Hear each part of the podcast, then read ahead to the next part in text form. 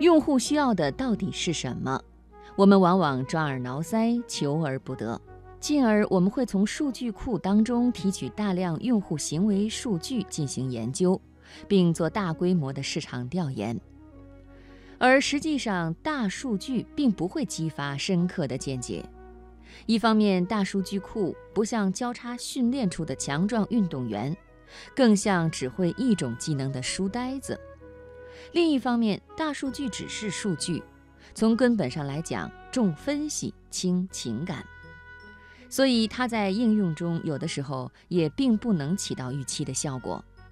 基于此，我们挖掘用户需求的时候，在大数据之外，应该着重通过对一个小群体的亲身观察所体现出的一些文化欲望做一些挖掘，从而满足这些用户的需求，击中痛点，掌握无限商机。那今天节目的读热点，我们就先来说另外一个概念——小数据。我们来说说什么是小数据，说说小数据的意义。二零零三年，乐高面临破产风险，公司销售额同比下降了百分之三十。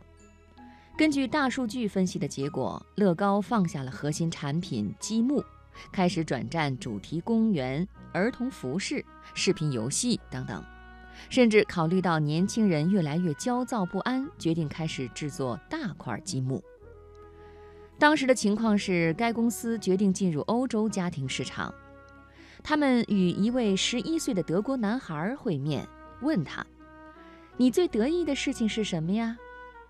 这个小男孩把一双破旧的阿迪达斯运动鞋拿出来，说：“这是他最得意的事情，因为他可以用这双运动鞋来向全世界表明他是这个城市最棒的滑板运动员。”通过与男孩的对话，乐高公司认识到可以通过与个人交谈来获得洞见。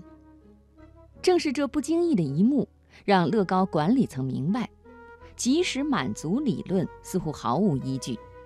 事实上，孩子们愿意花时间和精力去练就一种高超的技能。于是，乐高重新回归核心产品，在产品设计上投入了更多。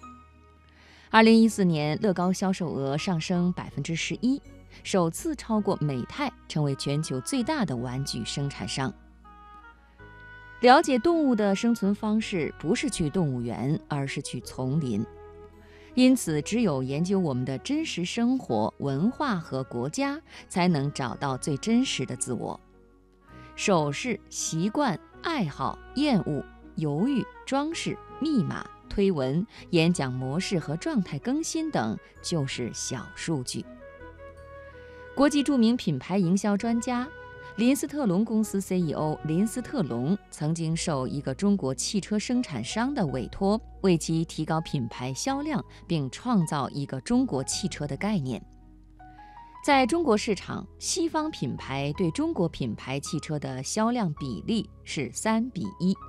连中国人都认为中国品牌汽车不如欧美品牌，成功的中国商人更愿意开一辆国际品牌的汽车作为一种身份的证明。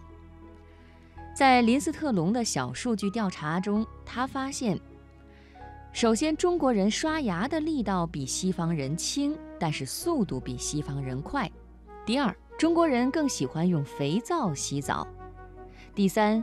中国人为了抵御雾霾，会买各种物件遮住口鼻，但是却没有床罩。四，中国人的吃饭速度特别快，都争当第一个吃完的人。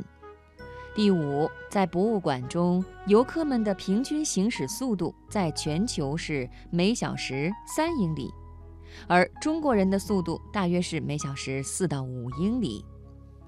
这些调查结果将林斯特隆引向了同一个结论，或者说是同样的几个词，那就是直接、快速、当下、匆忙。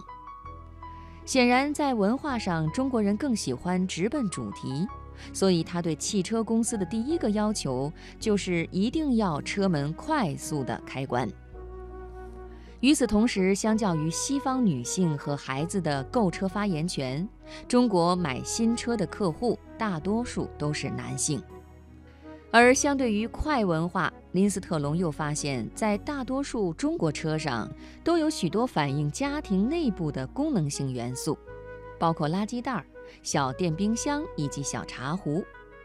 中国的家庭还会在车上放一些吃的，开车或者坐在后座上的时候会吃东西，这是少数中国人不匆忙的时刻。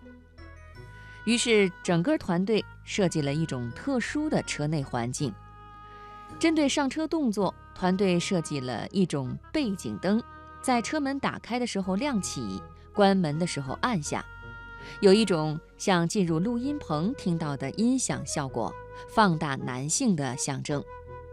在车座上进行了抬升，给开车人一种掌控全局的感觉。仪表盘类似于飞行驾驶台。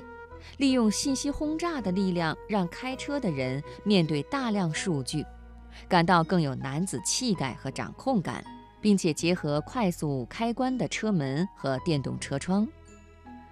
中国的这家汽车公司把感觉转换成了感官线索。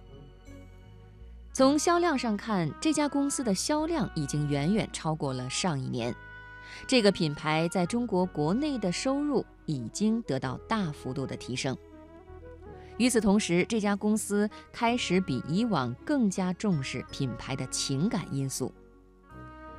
林斯特龙曾经记错了时间，提前一个小时来到了被采访者家里，却因为女主人还没有整理家务，见证了一次最真诚的采访。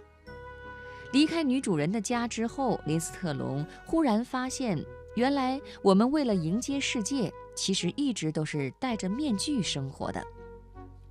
瑞士的一项研究表明，很多人拥有十个共生的社会身份，比如素食主义者、吉他手、银行职员等等。其实到最后，任何方法都发现不了人种学研究背后的秘密。所以，最好的方式就是从自己开始。你是谁？一个人待着的时候是什么样子？我们买裤子、买品牌鞋的时候在想什么？其实，我们的小数据中永远都能最贴切地证明我们是谁，我们渴望什么。